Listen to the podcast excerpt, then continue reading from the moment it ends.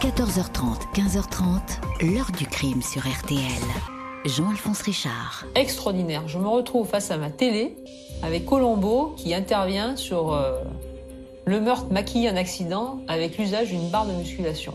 Et là, dans ma tête, c'est clair. Je me suis dit, il nous l'a fait. Bonjour, si vous êtes fan de l'inspecteur Colombo, essayez de revoir l'épisode intitulé Exercice fatal. C'est lors d'un exercice de ce genre, un soulevé de poids sur un banc de musculation que Jean-Bernard Victorska a perdu la vie. Un accident dans la torpeur d'un 14 juillet, c'est ce que vont croire les pompiers et le médecin avant qu'un tout autre scénario directement inspiré du fameux épisode de la série Colombo saute aux yeux des policiers.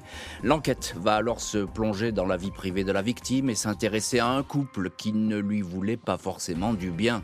Un homme, une femme qui étaient à deux doigts de réussir le crime parfait. Leur plan était tout aussi simple que machiavélique, même si bien des interrogations vont apparaître. Pourquoi en vouloir à cet imprimeur qui ne causait de tort à personne A-t-il été tué pour l'argent? Est-ce une vengeance amoureuse? Et puis, surtout, au sein de ce couple qualifié de diabolique, qui a fait quoi? Qui était vraiment le ou la chef d'orchestre? Question posée aujourd'hui à nos invités, témoins, acteurs, dont les enquêteurs de l'époque. 14h30, 15h30. L'heure du crime sur RTL. Dans l'heure du crime aujourd'hui, l'affaire Jean-Bernard Victorska, le jour de la fête nationale 95, cet imprimeur à la vie tranquille est découvert mort chez lui dans le Val d'Oise. Aucun doute n'est alors permis, il s'agit d'un malheureux accident. Vendredi 14 juillet 95, aux alentours de 19h, les pompiers de Sarcelles, sous préfecture du Val d'Oise, sont appelés en urgence au numéro 1, allée du Meunier, un petit immeuble du quartier Chantepie. Dans une chambre, ils découvrent le corps d'un homme en t-shirt, allongé sur le dos, sur un banc de musculation, les bras ballants. Un haltère de 50 kilos lui a écrasé le larynx, la carotide. Le visage est cyanosé, les vaisseaux du cou compressés. L'homme est du genre costaud, 1m90, 85 kilos, mais il n'a pas pu se libérer de l'emprise de l'haltère qui manifestement lui a échappé des mains. Jean-Bernard Victorska, 43 ans, imprimeur, est donc mort en plein exercice. C'est son épouse, Nadège, 47 ans, ancienne secrétaire au Paradis Latin et une de ses amies, Claudine Lemaire, qui ont découvert le corps. Elles étaient inquiètes car Jean-Bernard devait les rejoindre pour le feu d'artifice du 14 juillet, mais il ne répondait pas au téléphone. Le médecin ne décèle aucune trace suspecte sur le malheureux, pas de coup, de coupure, de piqûre. Le certificat de décès est accordé, il s'agit d'une mort accidentelle par asphyxie mécanique. L'épouse organise aussitôt la cérémonie des obsèques, elle ne veut pas que les choses traînent. Jean-Bernard souhaitait être incinéré, crémation prévue dans les trois jours. Lundi 17 juillet, une femme connue pour toxicomanie, Elisabeth Tourteau, téléphone à un policier des stupes de Versailles. Elle lui raconte une étrange histoire. Selon elle, la victime, Jean-Bernard Victorska, n'est pas mort lors d'un accident de musculation. Il a été volontairement tué par son épouse, Nadège Victorska, et son amant, Jean-Stéphane Cézelet. Ils ont maquillé le crime en accident. Ils m'ont dit qu'ils l'avaient tué. J'étais au courant, mais je n'ai pas pu l'empêcher. Ils lui ont donné des somnifères, ils l'ont étranglé, raconte Elisabeth, qui exige alors de rester anonyme. Elle craint une vengeance.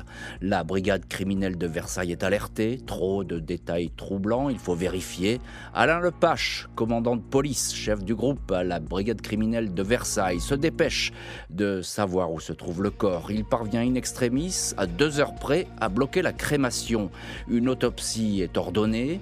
Les légistes concluent à une mort par étouffement, strangulation qui a très bien pu être causée par l'altère, mais il détecte aussi dans le sang de l'alcool et une forte dose de rohypnol, un tranquillisant aux effets hypnotiques utilisé comme somnifère. L'examen du bol alimentaire démontre que la victime est morte peu avoir mangé et ingéré le rohypnol, soit aux alentours de 15 heures.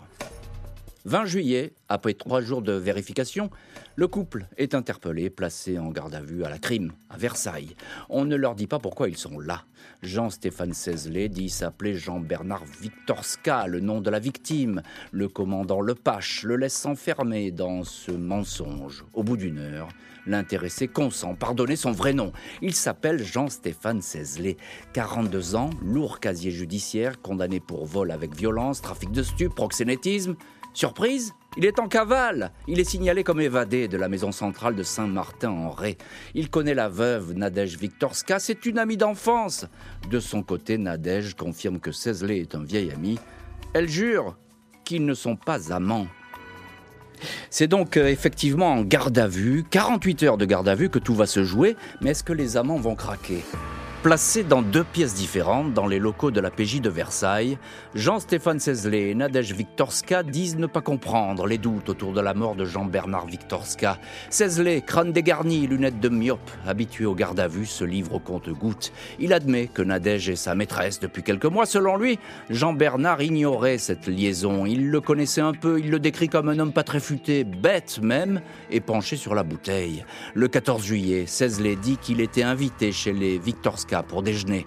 Il est arrivé en fin de matinée. Il a bu des pastis avec Jean Bernard, puis ils se sont installés pour le déjeuner avec Nadège. Lors du repas, Jean-Bernard a bu beaucoup de rosé. Il a fini la bouteille. Il est devenu colérique. Cézlé a alors quitté l'appartement. Il était 15h30, 16h.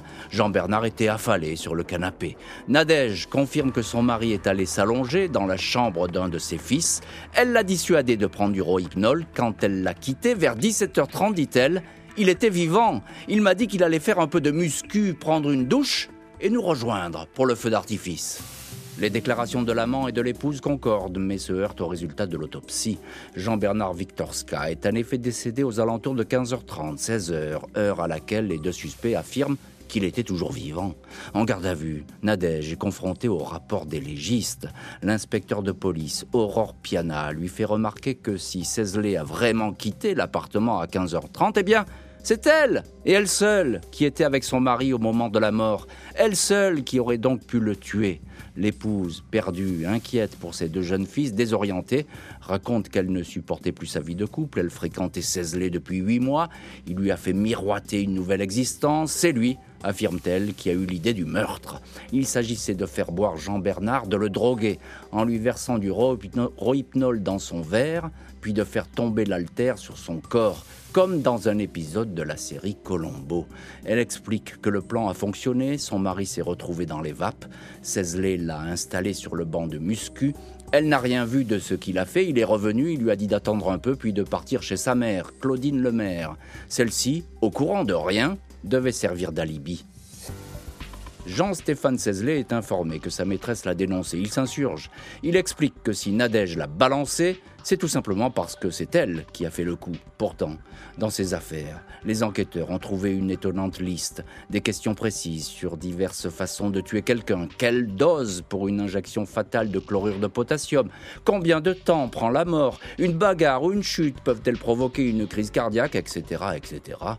Cézlé a posé toutes ces questions à un cardiologue marseillais. Il s'était fait passer pour un scénariste de Canal+. Devant les policiers, il soutient qu'il a pris ses notes car il voulait écrire un polar. Il apparaît que Nadège Viktorska devait toucher en cas de décès l'assurance vie de son mari. Une somme confortable, 530 000 francs, soit presque 81 000 euros. Elle avait informé son amant de l'existence de cette assurance vie. Celui-ci lui répétait que leur vie allait changer. L'argent serait-il le mobile du crime? Cinq ans d'instruction et de détention ne vont pas modifier la donne. Les deux suspects se renvoient à la responsabilité de l'assassinat et c'est bientôt le procès.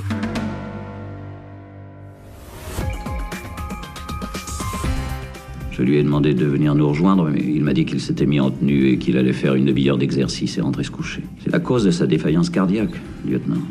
Ah, mais on n'est pas sûr que ce soit ça. Tout ce qu'on sait, c'est qu'il travaillait avec une grosse haltère, mais la barre lui a écrasé la trachée artère. 27 octobre 2000, Jean-Stéphane Cézlé, 47 ans, et Nadège Gallet, ex-épouse Victorska, 52 ans, sont devant la cour d'assises du Val d'Oise, à Pantoise. L'amant apparaît comme l'auteur principal de l'assassinat, sa maîtresse pour complicité. La témoin principale, Elisabeth Tourteau, celle qui avait dénoncé le couple, ne sera pas là.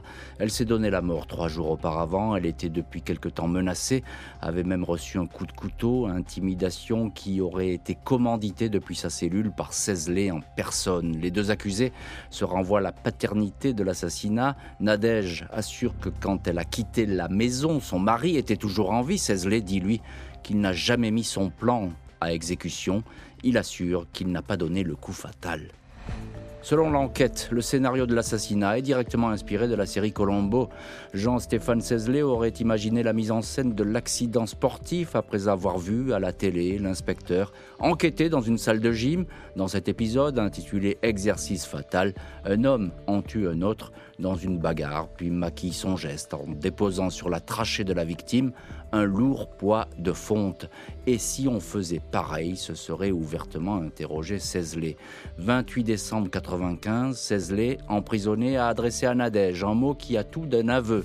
Nous n'avions pas vraiment d'autre solution pour vivre tranquille, écrivait-il. Jean-Stéphane Cézelet est condamné à la perpétuité. Assorti d'une peine de sûreté de 22 ans, Nadège Viktorska-Gallet écope de 13 ans pour complicité. L'épouse va accepter le verdict et les années à venir en prison, mais pas l'amant qui dit être un bouc émissaire, il fait appel. Lundi 26 mai 2003, huit ans après les faits et deux reports, Jean-Stéphane Cézelet est devant la cour d'assises d'appel des Yvelines à Versailles. L'accusé, costume gris anthracite, lunettes à monture d'écaille, pèse chacun de ses mots.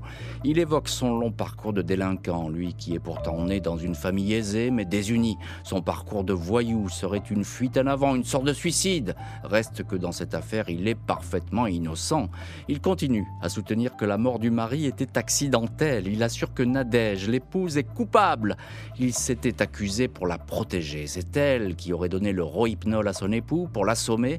Elle se plaignait d'être malheureuse. Elle me demandait depuis dix ans de supprimer son mari. J'ai toujours refusé, assure-t-il. L'ex-épouse Nadège Gallet témoigne. Elle confirme que Jean-Stéphane Cézelet est l'auteur du crime.